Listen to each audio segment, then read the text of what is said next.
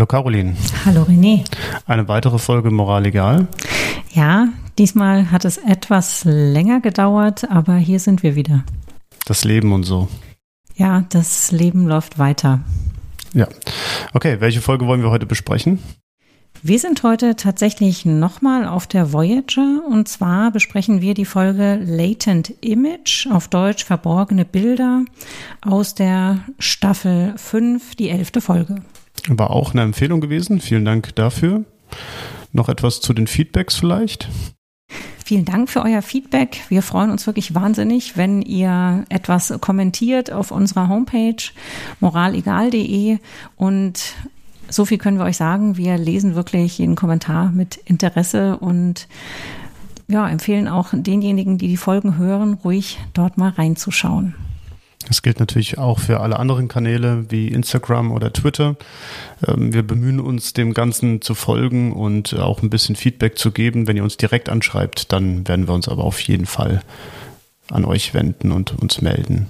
Ja, was war das letzte Feedback gewesen? Im letzten Feedback zur Folge Critical Care von Dancing Vulcan wurde zum Beispiel nochmal sehr interessant über diese Thematik. Wie stehen eigentlich die Bedürfnisse von vielen bei begrenzten Ressourcen auch den Rechten des Einzelnen gegenüber?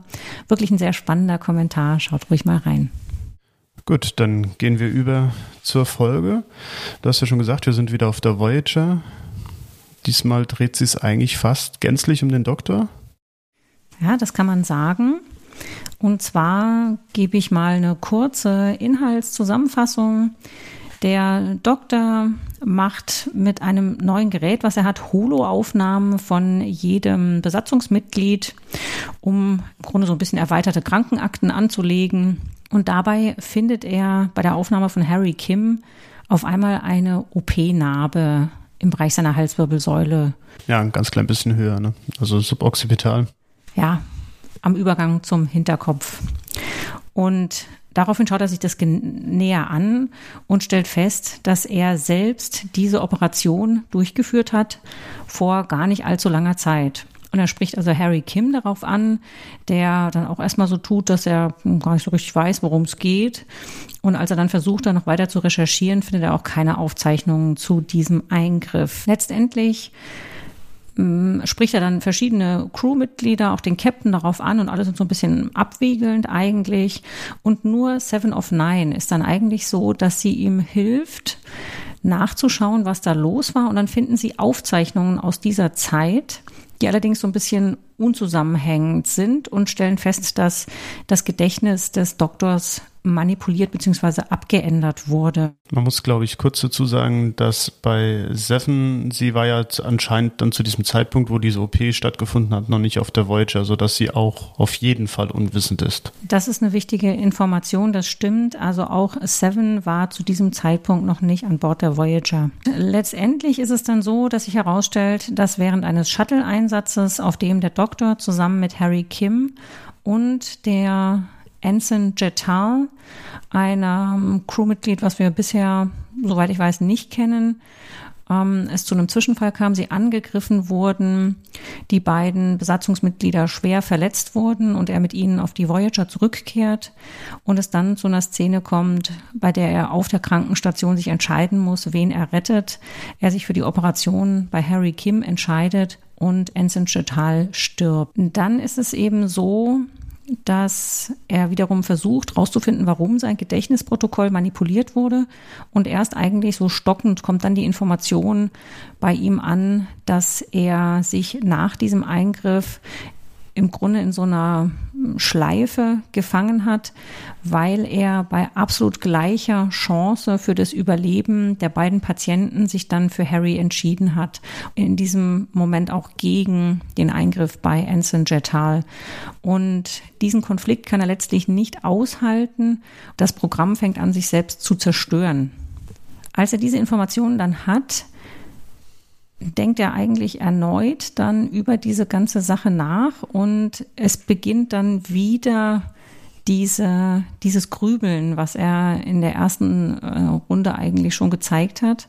Und dann ist eigentlich die Entscheidung von Captain Janeway, sollen wir wieder das Gedächtnisprotokoll löschen oder nicht?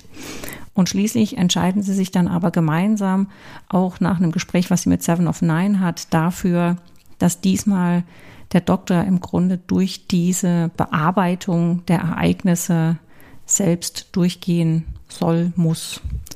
Und das ist dann auch der Abschluss der Folge. Ja, vielleicht können wir auch hier einsteigen. Diese Diskussion war ja nicht ganz so banal zwischen Seven und Janeway. Weil Janeway sagt ja jetzt erstmal so, wir haben das damals so entschieden, jetzt machen wir es wieder so. Du magst da vielleicht Bedenken haben, aber letztendlich, und das fand ich krass, sei ja der Doktor wie der Replikator in der Ecke. Ja, das war eine heftige Szene. Hier kam eigentlich ganz gut raus. Also Seven of Nine ist überhaupt nicht einverstanden damit, dass sie das Gedächtnisprotokoll des Doktors wieder löschen wollen, weil er selbst das ja eigentlich auch ablehnt, weil er gar nicht so richtig versteht, was eigentlich vor sich geht. Also das ist ja auch noch bevor Janeway ihn eigentlich über das vollständige Geschehen aufgeklärt hat. Ja, da kommt natürlich oder sehr wahrscheinlich die, die ähm, Parallele zu tragen, dass ja Seven auch zumindest zum Teil maschinell aufgewertet wurde teilweise ihr Gedächtnis dann auch verloren hatte, das wiederhergestellt wurde. Also ich denke, sie sieht schon auch persönliche Parallelen zum Doktor. Und das sagt sie ja auch in diesem Gespräch. Also mhm. gerade nachdem dieser Vergleich eigentlich mit dem Replikator kam, sagt sie dann gegen Ende des Gespräches, naja, im Grunde genommen bin auch ich zum Teil wie dieser Replikator. Und trotzdem habe ich eine Persönlichkeit. Das spricht sie so nicht aus, das kommt aber in dem, was sie sagt, dann rüber. Ich war tatsächlich überrascht, dass Janeway Sie kommt ja auch kalt in dem Moment rüber oder zumindest äh, berechnend. Ja, sie hat die Verantwortung, sie entscheidet das jetzt. Ich war trotzdem überrascht. Es wird ja auch in der Folge dann wieder etwas aufgelockert und auch wieder relativiert. Aber in diesem Moment, da sie ja doch schon eine ganze Weile zusammen äh, unterwegs sind und auch die Charakterentwicklung des Doktors auf Janeway ja auch zurückzuführen ist. Und darauf gehen Sie eigentlich hier überhaupt nicht so richtig ein. Also in diesem Gespräch mit Seven wird er wirklich wie so ein Stück Computer thematisiert, auch von den beiden oder von ihr aus. Ja, von ja, also ihr vor so bisschen, ja. ja, da gab es eben eine Fehlfunktion und wir haben uns dann entschieden, wie du sagst, es wird dann später etwas mehr ausgeführt, weil sie sich ja in der ersten Runde die Entscheidung nicht in dem Sinne so leicht gemacht haben, sondern es ja wirklich nicht gut ging mit ihm. Wir wollen uns ja vor allem mit medizinischen Themen beschäftigen und mich würde jetzt tatsächlich interessieren, wie siehst du das? Ab wann beginnt sozusagen Gut, wir könnten jetzt wieder völlig abdriften. Ja, das hatten wir schon mal. Ja, sozusagen ungeborenes Leben. Da, da wollte ich jetzt gar nicht hin. Ähm, aber ich äh, denke, was, was sehr spannend ist, ist diese Medizin im Weltall. Und sie haben es ja dann offensichtlich nicht nur mit verschiedenen Spezies, sondern mit ganz anderen Lebewesen, Entitäten zu tun.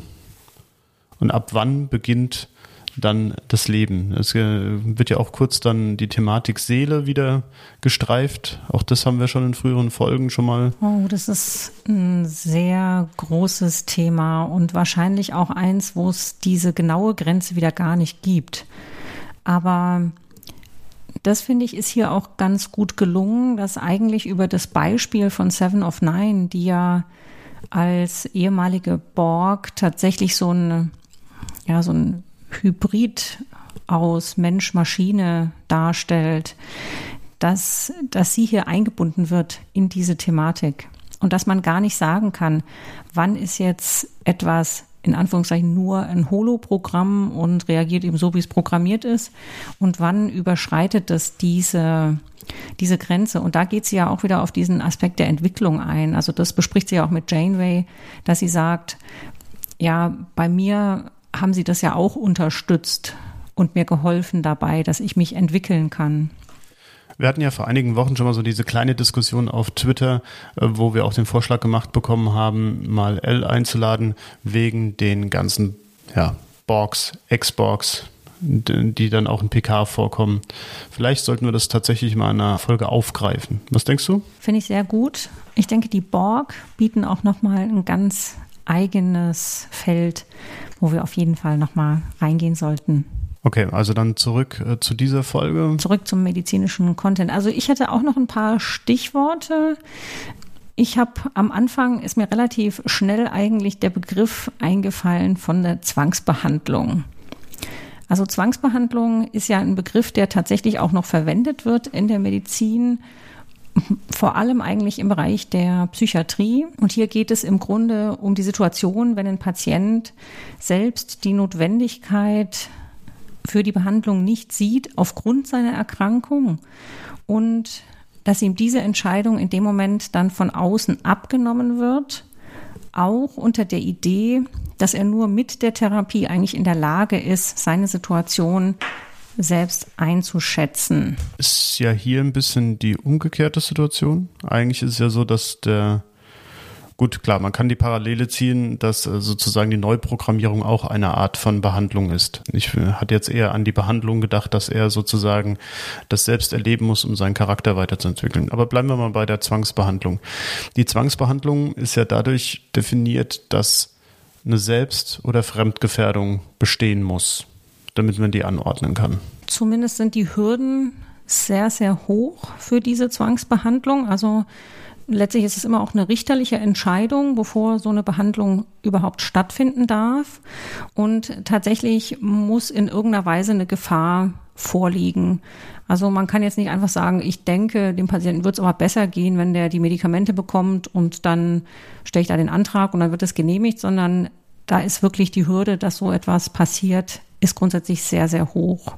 Weil du das eben gesagt hast, ich habe tatsächlich hier diesen Aspekt gesehen, weil sie das ja, also Janeway entscheidet das ja komplett eigentlich über seinen Kopf hinweg erstmal, diese Löschung des Gedächtnisses. Und auch damit verändert sie ja im Grunde sein Bewusstsein ein Stück weit. Ja, auf jeden Fall. Also es ist eine Zwangsbehandlung, ich gebe dir schon recht. Ich habe nur eben gerade, als ich äh, das erste Mal so drüber nachgedacht habe, eben die Behandlung mehr darin gesehen, dass er, dass er das äh, nochmals erlebt und eben nicht diese Löschung, aber letztendlich ist es so. Die Löschung ist auch eine Art von Behandlung und ist eine Zwangsbehandlung. Die Zwangsbehandlung ist ja auch zum Beispiel bei der Fixierung gegeben. Auch da braucht man einen richterlichen Beschluss, ein bisschen bundeslandabhängig, aber letztendlich äh, sehr schnell und auch mit hohen Hürden. Von der Begrifflichkeit ist das nochmal davon getrennt. Also die Fixierung jetzt zum Beispiel, um zu verhindern, dass sich jemand selbst schwer verletzt, die ist ja erstmal unabhängig davon, ob ich noch weiter eingreife und zum Beispiel eine Medikation oder so erzwinge letztendlich. Natürlich, worauf ich hinaus will, ist, dass man jemanden eine wie auch immer geartete, von außen aufoktroyierte äh, Behandlung angedeihen lässt, mit der er selbst eigentlich erstmal nicht einverstanden ist. Das ist die Fixierung ja auch. Ja, aber die Fixierung ist vielleicht eher ein bisschen analog zu sehen, fast zu dieser Abschlussszene, wo sie zusammen auf dem Holodeck sitzen, der Doktor und Janeway, und er ja so eine Art Sitzwache hat. Also das ist auch vielleicht ganz ja, kurz so ein Begriff aus dem Krankenhaus, ja. dass jemand eigentlich 24 Stunden bei einem Patienten, der aus welchem Grund auch immer in Gefahr ist, eigentlich bei ihm bleibt. Da wird ja kurz dann aus dem Off so erzählt, dass Janeway sich entschieden hat, dass sie den Doktor im Grunde in der Bewältigung dieses Geschehens unterstützen, dadurch, dass sie anwesend sind.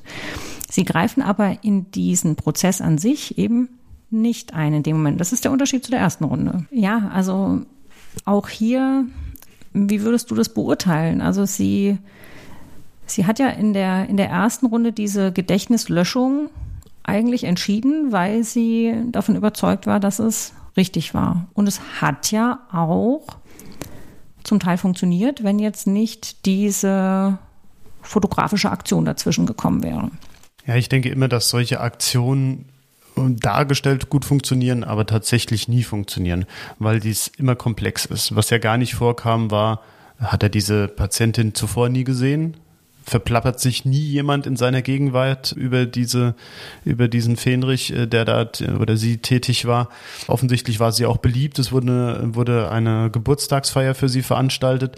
All diese Dinge, die funktionieren ja vor allem in diesem Setting, wo man das so rausnimmt. Das ist ja auch in Ordnung so. Und das, es soll ja eben hier eine Thematik aufgegriffen werden und die soll eben dann, ähm, ja, dargestellt werden, wie es vielleicht Alternativen gibt, damit umzugehen. Und ich denke schon, oder zumindest war das mein Empfinden, dass es vor allem darum ging, dass der Doktor, auch wenn er eine Programmierung ist, eine Charakterentwicklung hinter sich hatte und äh, wie gesagt, der Begriff Seele wurde ja auch nochmal aufgegriffen, dass er eben nicht mehr so einfach von den anderen Besatzungsmitgliedern zu trennen ist und nicht wie der Computerkern oder sonst was äh, zu behandeln ist, indem man sagt, da hat eine Fehlfunktion, wird umprogrammiert und fertig. So einfach funktioniert es eben nicht mehr. Fand das ja auch spannend, dass er, er entdeckt es ja selbst, hast du ja auch schon gesagt. Und äh, gut, es war jetzt so ein bisschen bisschen äh, übertrieben, weil er sagt, diesen Eingriff habe ich erfunden, es kann kein anderer gemacht haben, ich war das. Hätte man ja auch anders noch sagen können, dass man äh, gesagt hätte, das wurde mit einem bestimmten äh, beispielsweise Instrument äh, vollzogen und dieses Instrument, das gibt es nur auf der Voyager, weil das haben wir da und da erfunden. Gut. Die Situation insgesamt ist schon konstruiert. Also die ganze ja. Szenerie, auch dieses, äh, sind die Verletzungen wirklich exakt so gleich? Ist der Verlauf genauso, dass er sich wirklich in dem Moment äh, bei gleicher Wahrscheinlichkeit entscheiden muss? Die Situation. Und zwar absolut gleicher Wahrscheinlichkeit. Ja. Das war ja auch total konstruiert, weil das entspricht ja nahezu nie der Realität. Dass du ähnlich Verletzte hast, Triage hatten wir auch schon. All das kommt immer mal wieder vor und dass du Prioritäten setzen musst. Aber hier wurde ja komplett konstruiert, dass er vor der Situation ist, nur er kann es machen. Wobei auch als dann diese Prozedur vollzogen wird, äh, fragt man ja, sich ja schon zurecht. Uns, ja. Da haben wir uns dann auch so ein bisschen gefragt, weil er eigentlich nur mit so einem Laserstift so ein bisschen am, am Hals von außen hoch und runter fährt.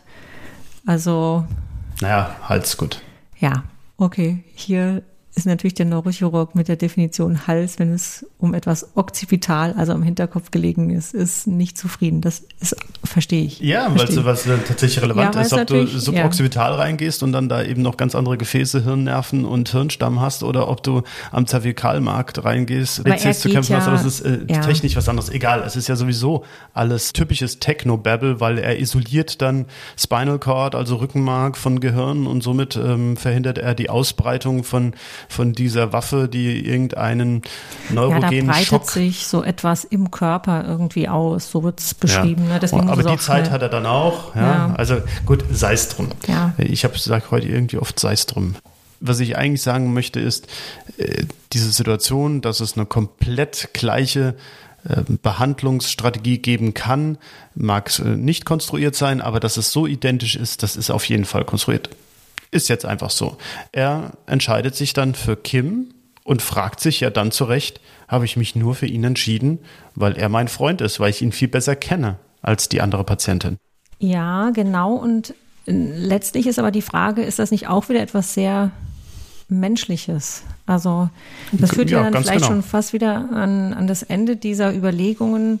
Auf irgendeiner Basis hätte er ja entscheiden müssen, sonst hätte er ja beide Patienten verloren. Also er musste sich ja eigentlich für eine für einen Patienten entscheiden und er hat sich in dem Moment für Harry Kim entschieden.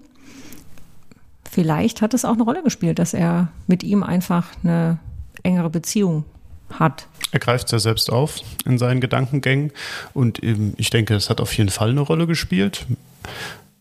Spannend hätte ich es halt gefunden, ob man nicht in der Situation wirklich, also erstmal zu entscheiden, zu sagen, ich kann es wirklich nur an einem machen, auch wenn wir zu zweit sind, ist ja schwierig. Er hätte ja auch sagen können, du gehst jetzt an die andere Patientin, wir machen es parallel und entweder es funktioniert oder es funktioniert nicht, weil offensichtlich die Assistenz von Paris in dem Eingriff war ja auch banal. Also er hätte das ja, also meines Erachtens, oder zumindest wurde es so dargestellt, hätte es ja auch alleine hinbekommen und er hätte ja dann auch switchen können. Er hätte sagen können, ich beginne hier, du beginnst dort, dann wechseln wir und versuchen es wie gesagt, das ist halt konstruiert. Halt, ja, sonst hätte die, der Storybogen eben so nicht funktioniert. Und das ist, denke ich, auch in Ordnung. Und auch dieses Unwahrscheinliche ist dann aber wiederum auch stimmig, dass das seine Programmierung überfordert. Dass eigentlich bei aller Komplexität, die da drin steckt, dieser Fall offensichtlich nicht in seiner Programmierung vorgesehen ist. Das mag ja sogar nachvollziehbar sein, wenn wir wieder an die Folge von DS9, die wir schon besprochen haben, zurückdenken, als es darum geht, wie der Doktor initial konstruiert wurde und dann eben die Weiterentwicklung ja auch schon geplant ist. Wenn er nur als Notfallprogramm, das zusätzlich aktiviert wird, in einem Notfall geplant wurde, dann ist es ja nachvollziehbar, dass er solche komplexe Subroutinen eben nicht selbst beurteilen muss oder ihm diese Entscheidung eigentlich abgenommen wird. Bin ich völlig bei dir. Worauf ich jetzt eigentlich gerne hinaus möchte, um wieder ins Medizinische einzusteigen, ist ja die Behandlung von Bekannten, Familie, das hat ja auch ein, eine andere Seite der Medaille. In dem Fall war es jetzt so, dass er sich für die Behandlung entschieden hat, weil er ihn kennt. Oder er vermutet es zumindest, dass er ihn deshalb ausgesucht hat. Aber es gibt ja auch die Situation, dass Familienmitglieder oder Freunde erkranken und man dann entscheiden muss, ob man selbst die Behandlung übernimmt. Was immer schwierig ist, aus verschiedenen Gründen. Und was hier auch eine Rolle spielt, du verlierst auch in dem Moment, sobald eine sehr enge persönliche Beziehung da ist an Objektivität. Und das kann auch mal zum Schaden der Patientin dann sein. Also ich finde es auch ganz schwierig in jeglicher Art, ob du selbst als Ärztin oder eben die Patientin in engem Verhältnis zu dir steht. Ich glaube, du hast immer dann schon die Objektivität verloren. Du bist natürlich als Ärztin nie hundertprozentig objektiv. Das hatten wir, denke ich, auch schon mal dargestellt, dass das auch wichtig ist, dass du eine gewisse subjektive Komponente aufbaust, weil du erstmal in erster Linie für das Individuum, das du gerade behandelst, verantwortlich bist. Und da gehört eben auch dann etwas, äh, dieses sich dafür einsetzen und mm, das Beste eben in dem Moment für diejenige oder denjenigen zu tun. Und deshalb äh, glaube ich auch, dass es nie eine hundertprozentige objektive Behandlung sein wird. Aber sobald eben dann sehr persönliche Gefühle hineinkommen und man ja auch eine ganz andere Verantwortung hat, weil es, also wenn ich jetzt zum Beispiel an operative Eingriffe denke, wirst du das immer nur bedingt bei aller Professionalität wegschieben können, dass ja auch äh, die Erwartungshaltung dann noch eine größere ist. Ja, also du behandelst denjenigen einschneidend im wahrsten Sinne des Wortes und äh, dann wird eben auch erwartet, dass das alles gut funktioniert.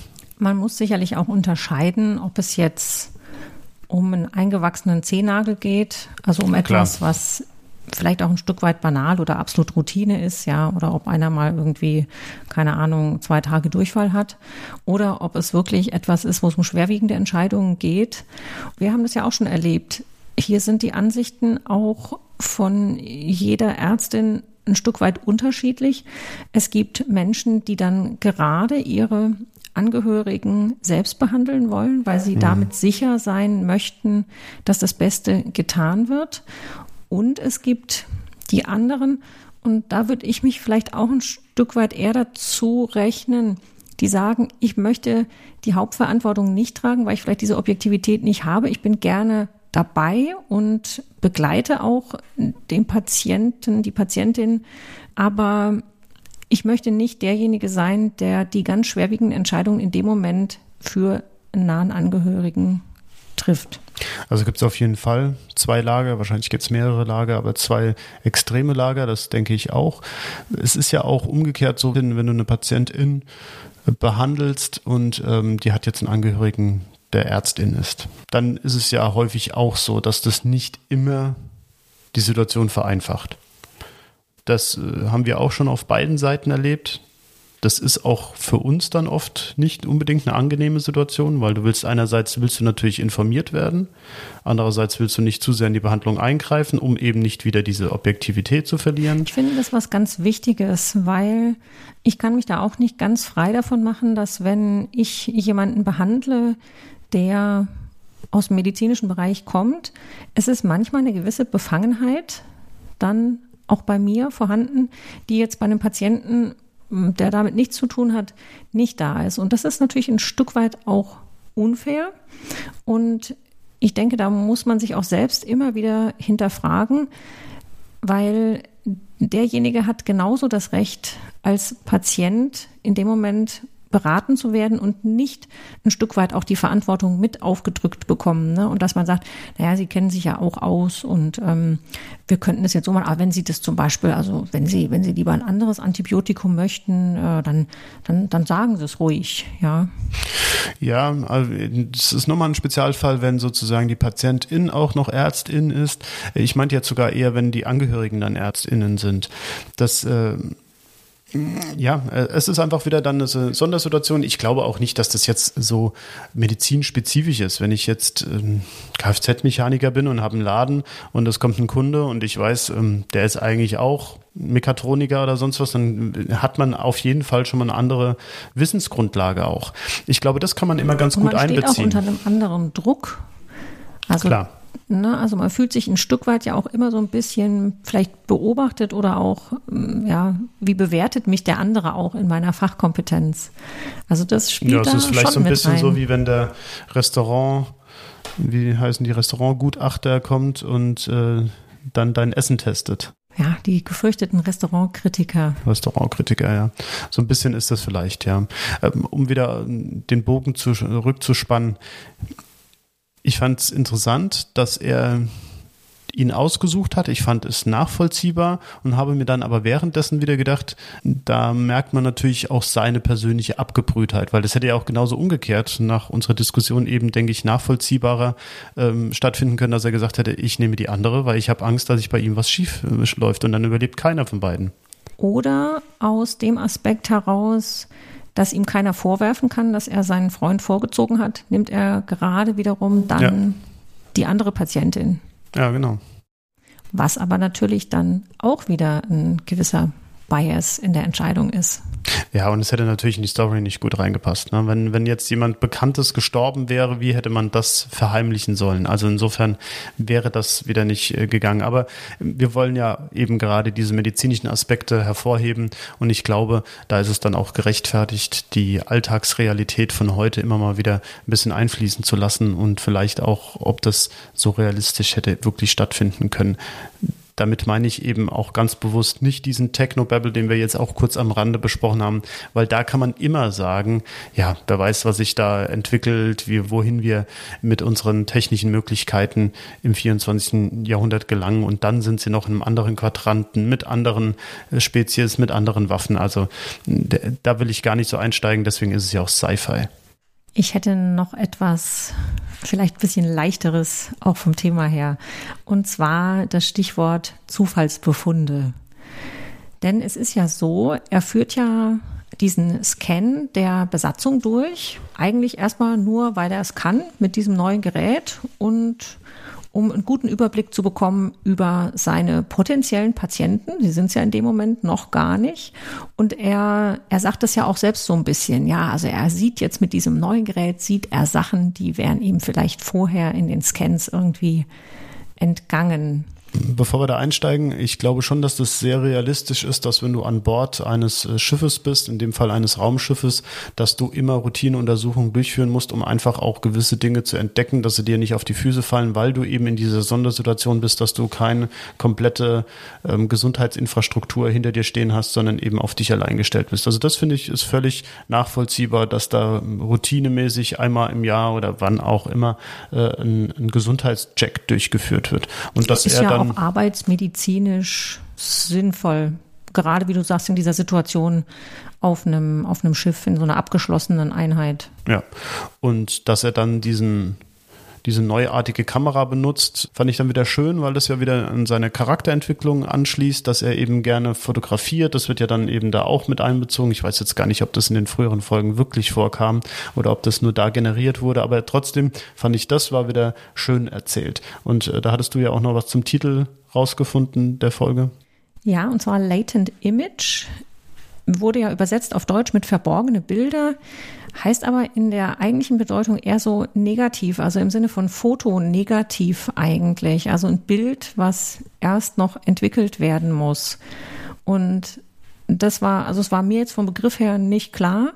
Und ich fand aber, dass natürlich in diesem Titel wieder viel mehr auch transportiert wird, auch vom, vom Inhalt der Folge und auch so ein bisschen als, als Wortspiel, weil eben diese Kamera so eine zentrale Rolle spielt, aber eben auch diese, diese Bilder tatsächlich, die in ihm dann so als, als Flashback kann man ja sagen, als er dann diese Erinnerungslücken auch geschlossen bekommt, auftreten. Mhm.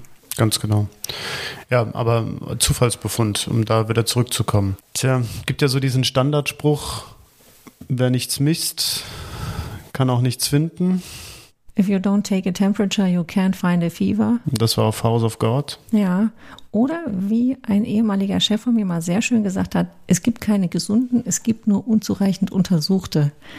Und da ist schon auch heute beim Stand unserer Technik viel dran, weil die Bildgebung doch mittlerweile so gut ist, dass wir ja immer mal und konfrontiert verfügbar. und verfügbar, dass wir ja immer mal konfrontiert sind mit Befunden, wo es heißt, naja, hier ist ein, ein Pünktchen im Gewebe zu sehen und man dann letztlich in der Situation ist zu sagen, okay, hm, was machen wir da jetzt draus? Was machen wir da jetzt nicht draus? Wie vermittle ich auch so einen Befund gegenüber der Patientin. Es kann ja auch Angst auslösen, ja. Ich Auf will auch Fall. nicht übersehen, vielleicht ist es ja doch irgendwie der Beginn von irgendwas. Also ist, finde ich, auch eine spannende Frage, weil das auch etwas ist, wo dann wiederum sich Anforderungen mit der Technik verändern. Hätte man ja vor, ja, man kann sagen, zehn Jahren schon teilweise einfach gar nicht gesehen. Ganz klar nicht. Äh, ich habe da auch ganz konkrete Beispiele. Das Kernspin ist mittlerweile überall verfügbar. Man kann viel mehr scannen. Man scannt auch sehr viel mehr. Das ist teilweise ein Segen, weil man tatsächlich Dinge frühzeitig erkennen kann und auch noch eingreifen kann, bevor es völlig fortgeschritten ist. Aber es ist eben auch so, und da muss ich jetzt zum Beispiel an Bandscheibenvorfälle und Spinalkanalstenosen, also Einengungen im Bereich der Wirbelsäule degenerativ, also durch das Alter bedingt, durch Fortschreiten des Alters bedingt, äh, denken. Da ist es nämlich so, dass durchaus sehr, sehr, sehr viel mehr PatientInnen ähm, einen Bildbefund haben, also wo man eben eine Bandscheibenvorwölbung sieht, vielleicht sogar einen Vorfall oder eben diese Einengung, diese Spinalkanalstenose, aber die haben gar keine Beschwerden. Das Bild wurde aus einem ganz anderen Grund gemacht. Jetzt sieht man das und dann werden sie häufig eben auch berechtigt zu jemandem geschickt, der das jetzt beurteilen soll. Und dann sitzt du eben da und besprichst es mit deinen PatientInnen und äh, befragst sie, wie denn jetzt Beschwerden sind. Und häufig ist es ja dann eben so, es ist nicht so klar, dass es heißt, nein, ich habe gar nichts, sondern dann kommt häufig so, ja, Rückenschmerzen habe ich schon ab und zu. Und dann musst du jetzt überlegen, ob du was draus machst oder nicht, ob dieser Bildbefund tatsächlich mit den klinischen Beschwerden korreliert, also ob das tatsächlich so ist, dass, dass äh, Ursache und ähm, Symptom einen Zusammenhang haben. Aber ganz häufig ist das eben nicht so banal. Und dann ähm, musst du eben auch dann wieder entscheiden, macht es Sinn, so einen Eingriff durchzuführen? Und da landen wir ganz häufig dann in dieser Situation, dass eventuell zu viel operiert wird, weil ja auch noch mittlerweile ganz andere Interessen dahinter stecken, auch monetäre Interessen, insbesondere vom Träger der Kliniken. Ja, und umgekehrt aber natürlich es auch so ist, wir kennen ja auch ganz viele Patienten, ich denke, Rückenschmerzen sind da ein gutes Beispiel, bei denen man eben nichts sieht auf dem Bild, was das erklärt, die aber trotzdem die Beschwerden haben. Und das sind ja gar nicht so wenige. Und wenn jetzt ein Patient Beschwerden hat und er weiß, da ist ja was zu sehen auf dem Bild, dann ist ja auch für denjenigen das erstmal etwas, wo man sehr gut mit ihr oder ihm drüber sprechen muss, zu sagen, vielleicht hat das mit ihren Beschwerden gar nichts zu tun. Da wird es dann eben schwierig, wirklich das ordentlich zu erklären, ordentlich rüberzubringen, weil du sähst in dem Moment auch schon in deiner Diagnose Zweifel. Weil du, du gibst ja zu, da ist was, aber ich persönlich glaube, das steht nicht in Zusammenhang. Dann kommt die zweite, die dritte, die vierte Meinung. Es ist wirklich mittlerweile äh, eher die Regel als die Ausnahme, dass genau das passiert und irgendwann kommt man an einen Punkt, dass natürlich auch jemand kommt, der es operiert. Und dann kann es eben durchaus passieren, auch das ist nicht so selten, dass ein Bildbefund operiert wird und das ist eigentlich immer das Schlechteste, was passieren kann. Also das ist etwas, was ich schon recht früh in meiner Ausbildung gelernt bekommen habe. Und da halte ich auch selbst als Lehrer dran fest. Man operiert keinen Bildbefund, man operiert PatientInnen.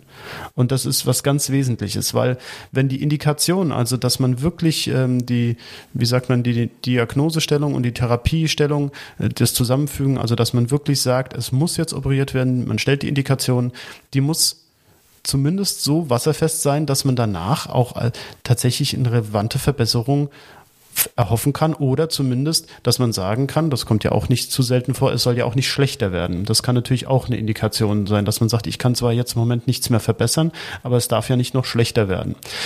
Und dass man an diesem Punkt wirklich gelangt, das ist nicht simpel. Und das ist, ist ähm, auch wieder etwas, wo ich persönlich finde, dass man dann zu sehr auch beschnitten wird, weil man eigentlich da wiederum die Zeit bräuchte, um das mit dem Patienten ordentlich zu besprechen. Nur mehr Zeit ist natürlich nicht immer gleich so, dass dann alles funktioniert, aber je mehr Zeit du hast, so etwas ordentlich zu besprechen, umso glaubhafter bist du, umso authentischer bist du und umso mehr kann man auch die Patientin in die ähm, Behandlung mit einbinden. Nicht zuletzt ist das auch ein wichtiger Punkt für den Therapieerfolg insgesamt, dass man ja auch den Patienten bei der Erläuterung von dem Krankheitskonzept mitnimmt. Also ich denke, egal was dann gemacht wird, Operation oder vielleicht auch eine langwierige Behandlung jetzt beim Rücken mit Physiotherapie, da ist es für mich auch ganz wesentlich, dass der Patient versteht, wie jetzt der Plan aussieht.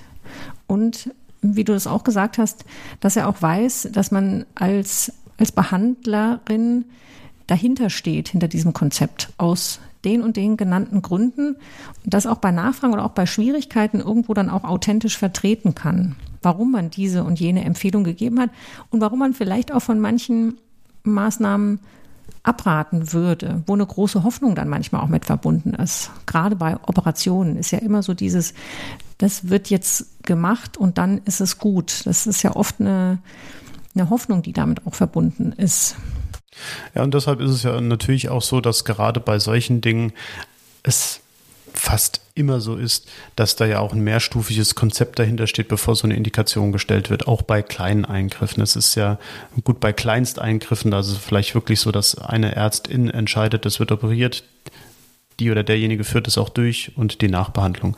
Aber alles, was schon in Richtung Klinik geht, sind eigentlich immer mehr als einer an der Entscheidungsstellung beteiligt. Und das ist auch was, was ich als sehr, sehr sinnvoll empfinde, dass man solche Dinge immer bespricht und wo wir auch noch sehr meine persönliche Meinung wieder, aus dem amerikanischen Raum lernen können, ist äh, eine verbesserte Fehlerkultur. Dass es eben nicht so ist, dass auch wenn mal etwas nicht gut gelaufen ist, dass das dann im schlimmsten Fall unter den Teppich gekehrt wird, und eben, wie ich es äh, gerne hätte, im besten Fall eben auch aufgearbeitet wird, aber ohne gleich als Manko zu gelten, sondern als Aufarbeitung, wie können wir insgesamt als Team besser werden. Äh, natürlich fahrlässige Sachen sind da immer außen vor. Also ich spreche jetzt wirklich nur von den Sachen, die im normalen Rahmen stattfinden. Die trotz Sorgfalt auch mal nicht gut gelaufen sind, aus vielleicht im Nachhinein der nachvollziehbaren Gründen.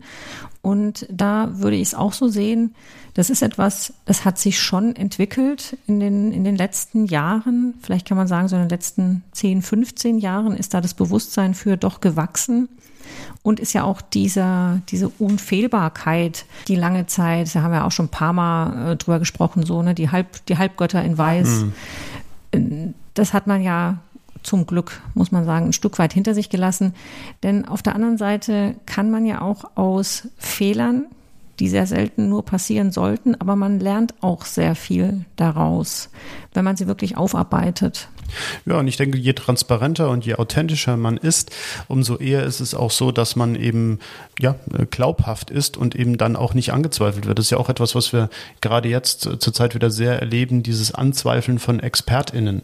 Das in Frage stellen, wissen die das wirklich oder was haben die für eine Agenda dahinter? Je transparenter und authentischer du bist, umso glaubhafter, hatte ich ja eben schon gesagt, bist du dann eben auch und dann ähm, ähm begeben sich eben auch die Patientinnen in deine Behandlung, weil sie sagen, ja, das, das, das kommt mir plausibel vor. Schwierig wird es natürlich mit Leuten, die das nicht wollen, aber das ist wieder ein ganz anderer Aspekt. Wenn, wenn jemand sich partout dagegen stellt und so lange sucht, bis er das bekommt, was er sich vorstellt, dann spricht es ja auch eigentlich gegen den gesunden Menschenverstand. Wenn dir vier ÄrztInnen sagen, mach's nicht und der fünfte sagt, ich mach's und dann wird alles super und es ist danach nicht super, dann sollte man sich vielleicht auch mal hinterfragen, ob man vielleicht auf die vier anderen hätte hören sollen. Ist natürlich dann im Nachhinein auch immer, ja, ist man immer schlauer. Trotz allem, auch wenn man dann vielleicht sagt, ja, okay, ich habe es Ihnen gleich gesagt, muss man, denke ich, hier auch die Entscheidung dann der Patientin akzeptieren, weil derjenige sie trotzdem aus Gründen getroffen hat. Natürlich, man sollte daraus lernen. Das ist vielleicht auch so ein Phänomen ja unserer Zeit, auch dieses, was mache ich mit Informationen und dann wiederum meiner, meiner gefühlten Wahrheit, Bereich so Fake News, ja, also dass ich mir zum Schluss dann nur noch das anhöre, vielleicht auch, was meine eigene Meinung unterstützt, ist sicherlich da auch nochmal ein spannender Themenbereich, ja. Ja, und ich glaube auch eben, dass es eben ganz wichtig ist, dass man auch sich da wiederum klar macht, nur weil die Information zur Verfügung steht, heißt es noch lange nicht, dass ich die Information ordentlich verarbeiten kann. Also ich denke, jeder, der auch nur ein bisschen mit komplexen Sachen zu tun hat, und das ist ja nahezu jeder, kennt doch die Situation, dass man Dinge weiß, die nah an einem Fachgebiet dran sind und man trotzdem sagt, ich kann das jetzt aber nicht hundertprozentig einschätzen. Da brauche ich jemanden, der mir hilft, der, der oder die mir sagt, wie das tatsächlich funktioniert. Und da bin ich immer geschockt und überrascht, wie sich das in den letzten Jahren doch tatsächlich gewandelt hat, dass eigentlich mm, es en vogue ist, schon fast alles zu hinterfragen, nichts zu glauben, schon fast so ein bisschen Richtung Verschwörungstheorie und dann eben auch äh, gleich so aggressiv vorzugehen. Also, dass man Sachen hinterfragt und dass man eben nachfragt, das gehört zu jeder guten Behandlung auch dazu. Das muss ja so sein, sonst, sonst nimmst du den Patienten, die Patientin ja nicht mit in die Behandlung, wenn sie gar keine Nachfragen stellt. Ja, und eine gewisse kritisch nachfragende Haltung ist ja auch erstmal wirklich auch was Gutes, kann ja auch, sage ich mal, Ängste ausräumen. Dieser Aspekt geht aber vielleicht auch nochmal schön jetzt, wenn wir den Bogen zum Doktor zurückschlagen, damit rein, der ja aufgrund seiner Programmierung eigentlich für dieses Objektive steht und der ja eigentlich frei sein sollte erstmal von diesen ähm, irrationalen Momenten. Und da kommt dann ganz schön ja noch ganz zum Schluss wieder das, was er dann sagt, ja, es gibt einen Konflikt zwischen meinen ethical und cognitive Subroutines. Ja, und ich denke, das ist eben auch genau das, wo man sagen kann, Charakterentwicklung. Es ist eben nicht nur die reine kognitive, kalte Entscheidung, die man trifft, sondern man hat immer mehr. Wir haben alle ja ethische und kognitive Subroutinen, wenn man so will, die in unsere Entscheidungen dann auch einfließen. Da fand ich es auch noch ganz interessant, das habe ich mir notiert. Er spricht dann zwischendurch drüber, dass er ja auch programmiert ist, den Verlust eines Patienten, also den Tod eines Patienten zu akzeptieren. Dass er trotzdem, und deswegen versteht er auch nicht so richtig, warum ihn eigentlich diese Situation dann auch im Nachhinein so beschäftigt. Und das ist, denke ich, hier aber auch nochmal wichtig. Es geht eigentlich nicht darum, dass ein Patient nach einer dramatischen Situation verstorben ist sondern es geht um diese eigene Verantwortung und um die Frage, habe ich Schuld an dem Tod dieses hm, Patienten? Genau. Ich denke, es, das sind zwei Sachen. Das eine ist, dass man den oder diejenige sehr gut kannte. Das betrifft einen immer persönlich mehr. Aber wenn man natürlich sich keiner Schuld bewusst ist, dann ist es einfacher, das zu akzeptieren und abzuschließen. Ich denke, das ist keine Frage. Und in dem Moment ist es eben so, dass er eben anfängt zu zweifeln. Weil er eben für sich überlegt, Hätte ich nicht auch sie retten können? Hätte ich vielleicht doch irgendwie beide retten können?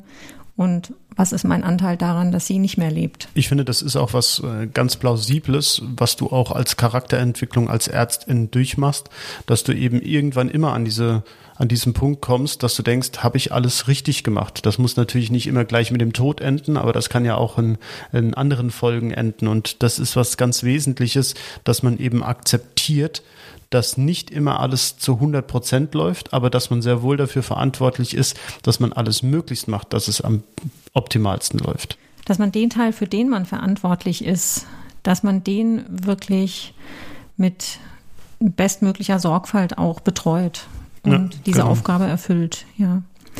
Ja, eine Sache hat mir noch sehr gut gefallen in der, in der Folge und zwar ist das, als der Doktor übers Schiff läuft und zu Captain Janeway geht und sagt, naja, also Sie sind jetzt die Einzige, die sozusagen meine, meine Aufforderung zur, zum Routine-Check noch nicht befolgt hat und sie dann auch so ein bisschen knurrig ist und so, ja, mein Gott, ja, ich hatte jetzt noch keine Zeit und doch so ein bisschen auch unterschwellig rauskommt. Also eigentlich ist mir so ein Termin lästig und dann kommt er ja in ihr Büro und sucht sie dort für die Untersuchung auf. Und das ist, finde ich, schön, weil da packt er wirklich, da hat er einen kleinen Reflexhammer dabei, da klopft er ihre Lunge ab. Und da habe ich mir gedacht, das ist nochmal so richtig, ja, eine echte Untersuchung, die da eigentlich stattfindet. Kein Scan alleine. Ja, ich ähm, habe mir so, als ich es gesehen habe, so ein bisschen von der Dramaturgie gedacht, vielleicht ist es auch so eine bewusste Entscheidung, weil das dann eben nochmal dieses sehr Persönliche eben kommt, weil es ist ja auch die Situation, wo er sie dann mit damit konfrontiert, dass er eben etwas gefunden hat, was ihm nicht plausibel erscheint. Und äh, schon ahnt, dass sie zumindest etwas weiß, dass sie dafür verantwortlich ist, ahnt er vielleicht nicht, aber dass sie etwas weiß, ahnt er. Und da dachte ich, vielleicht ist das eben so, so die Parallele dazu, dass er eben nicht nur mit dem Tricorder über sie scannt und äh, dann entscheidet, ob irgendetwas passieren muss oder nicht. Das Ganze ist ja auch wiederum wichtig für Arzt, Ärztin, Patientin, Beziehungen äh, aufzubauen, dass du eben auch, auch Nähe schaffst und eben nicht nur äh, ins Apparative abdrückst.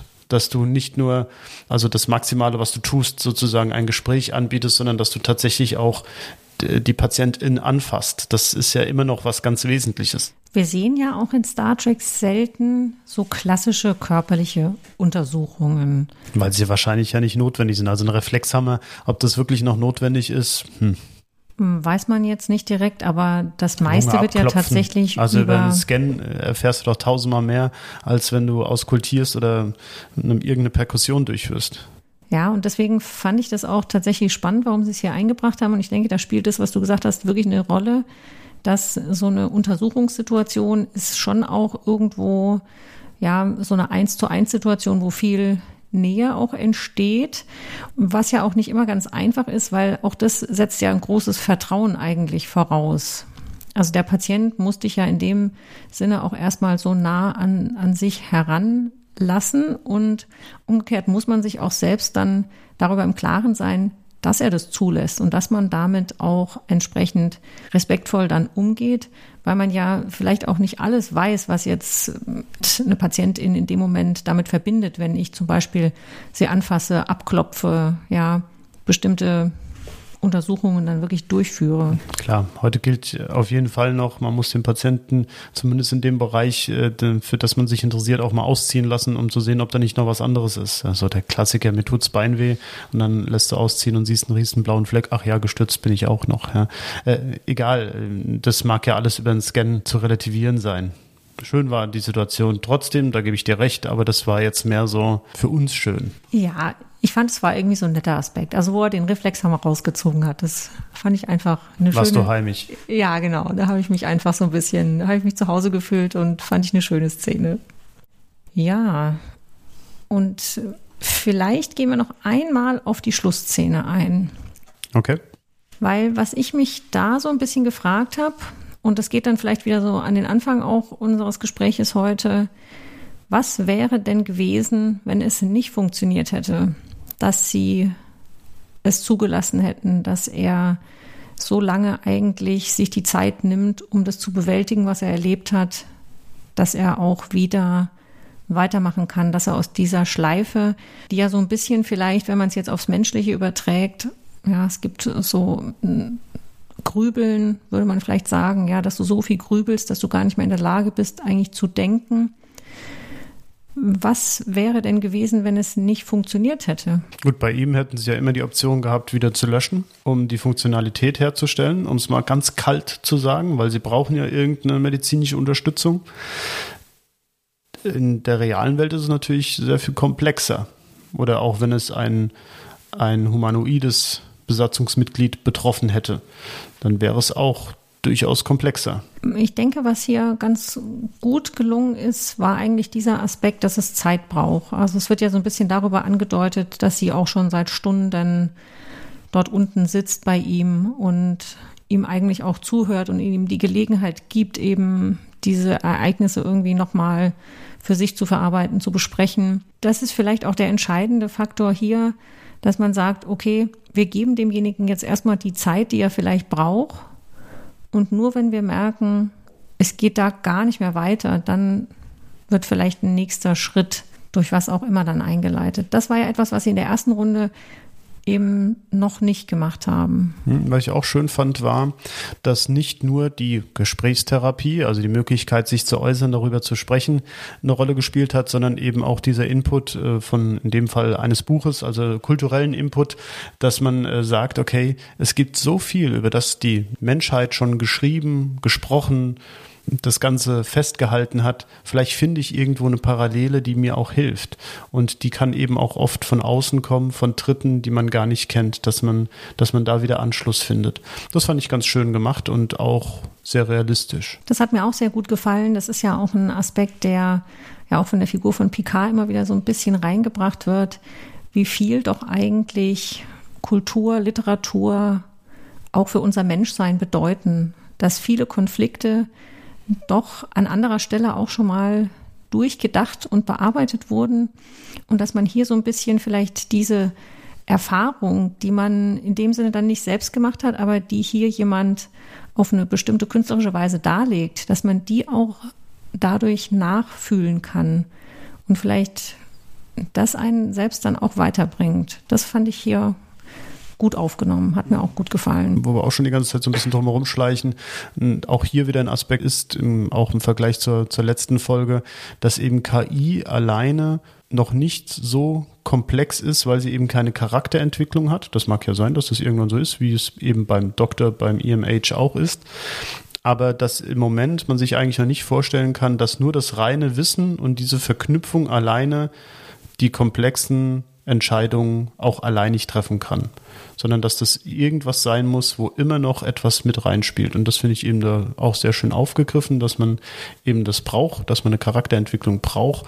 Und ähm, klar, äh, sehe ich auch so, je breiter man aufgestellt ist, umso besser kann man eben auch dann eine allumfassende Therapie anbieten. Mit allumfassend, das ist so ein bisschen ein schwieriges Wort in der Medizin, aber was ich eigentlich viel mehr meine, ist, dass man eben doch ganz viele Dinge mit in Bezug nimmt und eben nicht nur stur, äh, hier habe ich die, das Bild, die Bilddiagnostik, was ich vorhin sagte, den Bildbefund und der Bildbefund macht zu 88 Prozent die und die Beschwerden. Sie haben die Beschwerden zu 60 Prozent, also kommt raus zu, mit einer Wahrscheinlichkeit von 60 Prozent, dass es nach der OP besser wird, deswegen operieren wir, sondern dass es viel komplexer ist, dass viel, viel mehr Dinge da reinspielen.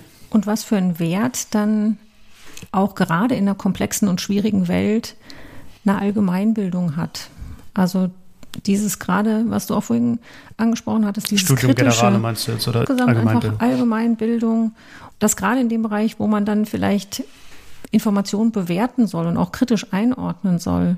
Ich denke, da sind solche Dinge ganz, ganz wichtig einfach, weil sonst geht man vielleicht tatsächlich schnell unter und landet dann in Bereichen, ja, wie du es vorhin gesagt hast, die dann Verschwörungen oder ja, einfach Dingen aufsitzen, die zum Schluss auch dir und vielleicht auch anderen schaden können. Hm. Was ich eben auch sehe, dass je diverser ein Team aufgestellt ist, umso mehr Input hast du und umso besser kann dann vielleicht auch an das Individuum angepasst etwas passieren. Dass irgendjemand dann letztendlich sagen muss, was passiert und auch die Verantwortung übernimmt, das steht wieder auf einem anderen Blatt, aber ich glaube, bis man zu dieser Entscheidungsfindung kommt, ist es immer positiv, dass man verschiedenen Einflüssen ausgesetzt ist. Ja, und auch diese Ergänzung von dem reinen Expertenwissen. Das vielleicht nochmal so zum Schluss, dass das, wie du es eben auch ausgeführt hast, dass das alleine manchmal nicht reicht, sondern dass je schwieriger es eigentlich dann ist, auch tatsächlich solche ethischen Aspekte und so weiter da mit reinspielen. Und die hat man vielleicht tatsächlich auch dadurch ausgebildet, dass man sich mit bestimmten kulturellen Bereichen immer mal beschäftigt, die mit dem eigenen Fachgebiet gar nichts zu tun haben. Und das ist, denke ich, etwas, was man auch nie vergessen sollte und was ja auch im Moment so in der Corona-Zeit ja, vielleicht deutlich wird, wo all das, was man nicht für systemrelevant, sage ich es jetzt äh, mit diesem Schlagwort, gehalten wird, so auf Pause steht. Was aber aus meiner Sicht mittelfristig tatsächlich ganz wichtig ist für unsere Gesellschaft und auch für den Einzelnen, der dann eben vielleicht mit schwierigen Entscheidungen konfrontiert wird. Wie fandest du die Folge? Ich fand, die Folge hat viel hergegeben, worüber wir jetzt sprechen konnten. Die Story selbst ist sicherlich konstruiert. Da kann ich aber insofern drüber wegsehen, dass das eigentlich für die Folge insgesamt und ihre Bedeutung, glaube ich, gar nicht so wichtig ist. Ob das jetzt hundertprozentig nachvollziehbar ist, dass man eigentlich dann von dieser Ensign Jetal vorher und hinterher nie wieder was gehört hat. Also so als Basis war das einfach wichtig und insgesamt hat mir deswegen die Folge sehr gut gefallen und hat mir auch Spaß gemacht, die mit dir heute hier zu analysieren. Wie fandest du sie? Also mir hat es auch auf jeden Fall Spaß gemacht, die Folge zu besprechen. Ganz viele Dinge sind ja auch äh, vorgekommen, die wir immer wieder aufgreifen können hätte ich äh, zu Beginn unseres kleinen Podcast-Projektes äh, gar nicht so vermutet, dass es doch häufig auf, auf, auf zentrale Themen immer wieder zurückzuführen ist, auch wenn es vielleicht ähm, oberflächlich betrachtet gar nicht so ist. Die Folge, du hast ja eben schon gesagt, wir haben es in der Folge, in der Besprechung selbst schon gesagt, hat ihre Schwächen. Aber die Stärke der Folge, dass man eben wieder darauf hin zurückkommt, was äh, bedeutet ein Charakter, wer kann einen Charakter haben, wer kann eine Seele haben, die überstrahlt das Ganze. Und ich glaube, man muss es auch immer in den Kontext sehen, auch das ist jetzt über 20 Jahre her, dass diese Folge produziert wurde und ausgestrahlt wurde. Und da muss man auch immer dran denken, wo kommen wir her.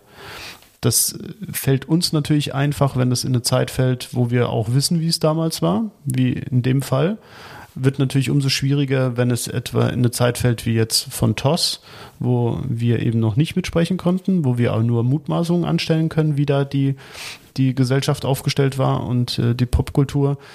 Und spannend finde ich eben auch, weil es eben gerade jetzt äh, mit den neuen Star Trek-Serien so viel Diskussion gibt, dass es mir doch auch schwerer fällt, mich besser in die jetzige Zeit hineinzuversetzen. Nicht, weil ich nicht jetzt lebe, sondern weil ich jetzt einfach in einem ganz anderen Alter bin und ganz andere Gedanken habe als vor 25 Jahren, 20 Jahren. Hm. Und ja, dieser Zeitbezug, das haben wir auch schon ein paar Mal gesagt, der ist wirklich auch mal, finde ich, nochmal ein ganz eigener Aspekt. Und was ich hier auch nett fand, das vielleicht noch ganz kurz am Rande, war eigentlich dass da schon so ein bisschen Ausblick war auf diese Selfie- Kultur, Schnappschüsse, die er ja mit diesem Kamerasystem auch die ganze Zeit macht, die ja aus unserer heutigen Sicht fast so ein bisschen banal erscheinen, dass er so ein Riesending braucht, um teilweise so ein, so ein Geburtstags-Selfie von oben zu schießen, wo er aber ja auch gezeigt wird, wie viel Spaß er eigentlich daran hat, diese Momente festzuhalten und dann ein Stück weit auch so dadurch zu teilen. Ja, und es eigentlich gar nicht braucht, weil man sollte ja meinen, dass er als Teil des Computersystems sowieso alles festhalten dass kann, was er möchte. Dass er diese Erinnerungen und Bilder sowieso speichern kann. Ja, ja nee, das ähm, eben, ja, sehr spannend. Und deshalb auch nochmal vielen Dank für die Empfehlung der Folge. Äh, wir sind für weitere Empfehlungen gerne zu haben.